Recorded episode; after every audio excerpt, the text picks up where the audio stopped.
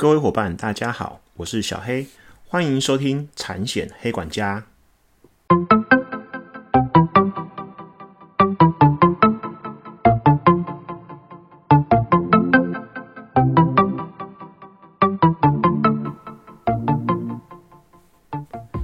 产险黑管家可以透过所有通路商家收听，不管您是 iOS 系统或者是 Android 系统的手机，请搜寻产险黑管家。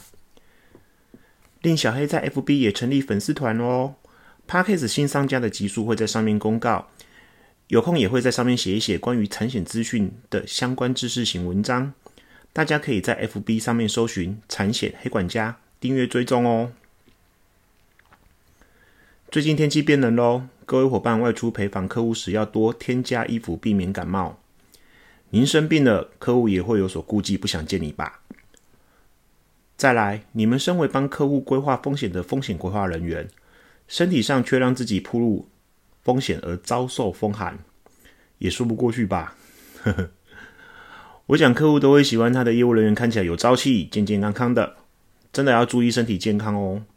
别忘了，健康才是最重要的财富。小黑想问问各位一个问题，也想听听各位的想法。您的客户发生了承保事故，不管是寿险也好啊，或者是产险，不管你在哪间保险公司或是保金公司上班，你会百分之百的放心都交给理赔人员处理吗？小黑最近一个客户啊，大型的长照机构发生了承保事故，买的是长照机构责任保险。因为为重大事故，所以啊，从一开始客户通知我，询问该怎么做后续，还有后面可能会发生什么状况等等。到目前啊，开完侦查庭，都是我主动关怀处理而回报公司的理赔。那为什么会这样做？其实我会想主动关系并且回报啊，主要基于下面几点：第一，大家别忘了，理赔才是保险服务的开始。客户买保险，讲白一点，一开始都是拿现金换一些纸而已，跟你去百货公司买精品的感觉不一样。买的当下并不会感受到实质的回馈。如果各位伙伴没有掌握客户出险时无微不至的服务，您终究会被数位通路取代。第二，我自己当过理赔啊，其实站在理赔的人员的立场啊，处理赔案已经是每天的例行公事了。年资较久的理赔，其实对于赔案很无感，感同身受这件事情，其实很难在一些理赔处理赔案时感受到。举例来说啊，我记得我那时候当车险理赔的时候，一年的赔案快一千件，体伤件啊，就是车祸事故导致有人受伤的件，需要和解的大概五百件左右，一年的量哦，是不是很惊人？更别说现在。其实，在处理的当下，你真的会陷入车祸事故受伤的那一方和客户方的愁云惨雾之中，而你唯一的办法就是告诉自己，那都是别人的事，下班后就要抽离。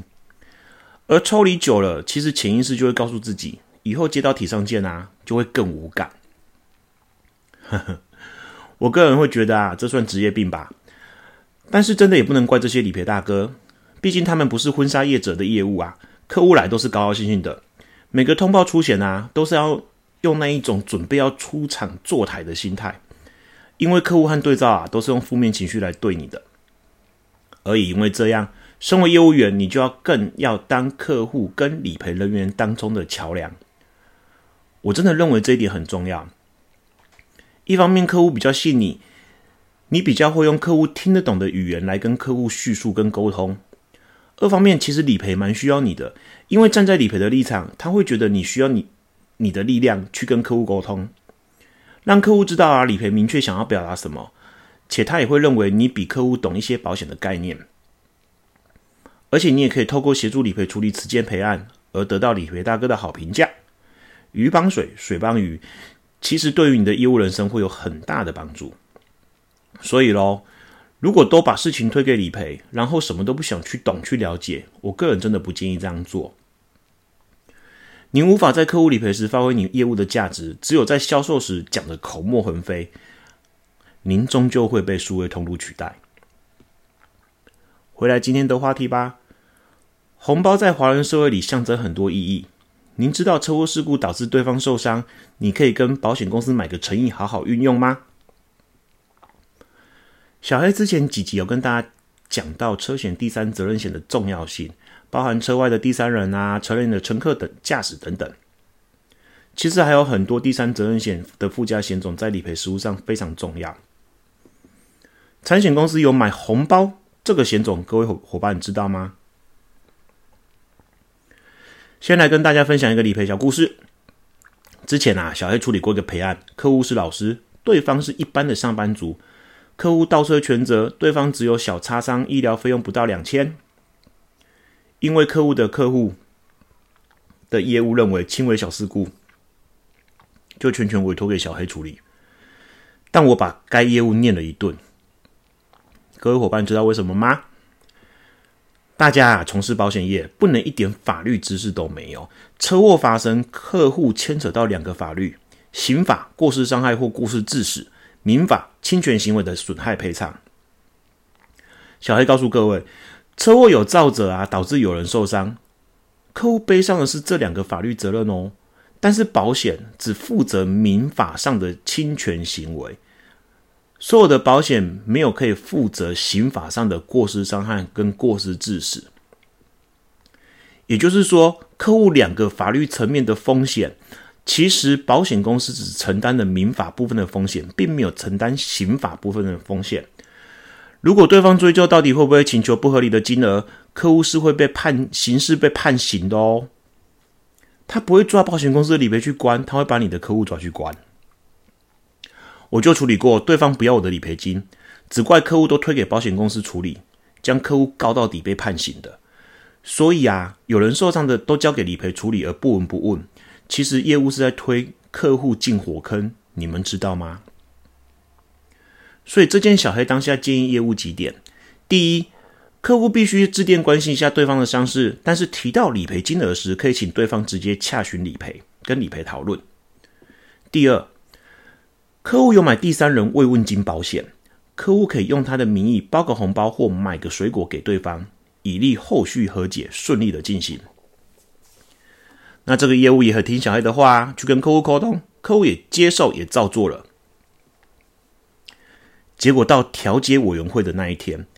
客户协同我和对方到场，对方医疗费、机车受损、工作损失实支约不到一万块，但是他当下跟我方要求十万元的赔偿。没错，他实际损失一万，要求十万，他要求十倍的赔偿。对方找一个亲戚出面谈，他拿理由很简单，就是客户都不闻不问，不关心他，你都不搞搞关心呐。都是这样，调解文第一句话，对方要求都是这句话，你都没有来跟我关心。好啦，他不讲也好，一讲马上被我和客户打脸，因为客户在几月几号打电话给对方，包红包给对方，买水果给对方，都有记录下来。呵呵，大家可想而知，对方哑口无言。这时调解文也站声，人家都包红包给你了，哪有不闻不问？你的请求太夸张啦！各位记住哦，在调解委员会上啊，讲的顺序是是情理法，情理法，整场和解你有情讲理，其实气势就在你这一边了。OK，结果此件顺利，约用我印象中没记错是将近快三万块和解，也是一个合合理的金额啦。大家想想，如果当初客户没听小黑的话，这件是不是要继续走下去？第三人陈述的没诚意，本质上就是期望一个比较高额而不合理的理赔金而已。而这件赔案车险的第三人慰问金条款发挥了很大的作用。而这个附加条款，各家保险公司的商品条款解释大概是这样子的：哈，资金双方同意，要保人于投保叉叉产物汽车第三人责任保险后，加缴保险费，投保叉叉产物汽车。第三人责任保险慰问金附加费用条款，本公司对于被保险人因所有使用或管理被保险汽车发生意外事故致第三人伤害或死亡，经本公司查证属实后，对于被保险人所支出的下列费用负理赔之责：第一个，该第三人死亡时前往商家所支出之电移金费用。第二个，该第三人受伤医疗者前往探视所支出之慰问金费用。小黑帮大家翻白话文一点：车祸事故导致有人受伤或死亡，你可以用你的名义先给对方红包，让对方知道这笔钱是您出的，展现您的诚意。后续这笔钱，保险公司会规定回来给你。如果你是买水果或是其他礼盒去探视的，那就是减负买这些礼盒的收据给理赔。那如果你是包红包给对方呢？要跟对方合照吗？要跟对方拿收据吗？哈哈，其实就是要让对方知道这笔诚意是你出的。你这样做不就此地无银三百两喽？所以包红包的认定啊，其实各家产险公司的条款上面都有写到，由本公司理赔人员陪同前往商家或医院，见证其支付事实。讲白话文一点啊，理赔要陪你去啦。可是实际上呢，其实小黑在处理这部分的理赔经验啊，重点在于支付的事实，有没有付这笔钱的事实，以及有没有事先告诉理赔你要动用这个附加条款。OK，就是你一定要付给对方这笔钱，而且你要事先通知理赔。那我相信理赔很忙啦，应该很难跟你一起去见证支付之事实啦。而这个第三人附加慰问金条款各家内容跟金额不太一致哦，各位伙伴要跟你们的产险双口确认一下。就小黑所知啊，动用到这个保险，其实不用看客户在此车祸事故有没有责任。举例来说，如果你是停红绿灯被撞，对方其实受伤。你还是可以运用这个保险慰问一下对方。没办法啊，在台湾啊，有些东西叫做道义责任，这是社会认同原理下的产物。有时候啊，虽然你真的没有错，但是因为对方有受伤，你很难摆脱在这种社会认同原理下的框架。再来，慰问金保险会分第三人死亡、受伤有住院、受伤没住院三种状况，而在金额上有所不同。有些保险公司啊，住院还有分三天以上啊、三天以下的理赔金而不同。有些保险公司受伤没住院就没有办法启动。所以各位伙伴啊，可以跟各位的产险窗口做再次的确认哦。这附加条款啊，一年才几百块，记得要帮客户加一加啦。保险找业务，专业有温度。今天的节目到这，希望各位伙伴有学到东西。如果喜欢小黑的频道，另希望各位伙伴不吝啬给我五颗星以及评论，会是我持续往下创作的动力。欢迎透过 Apple、Google Podcast 等频道订阅。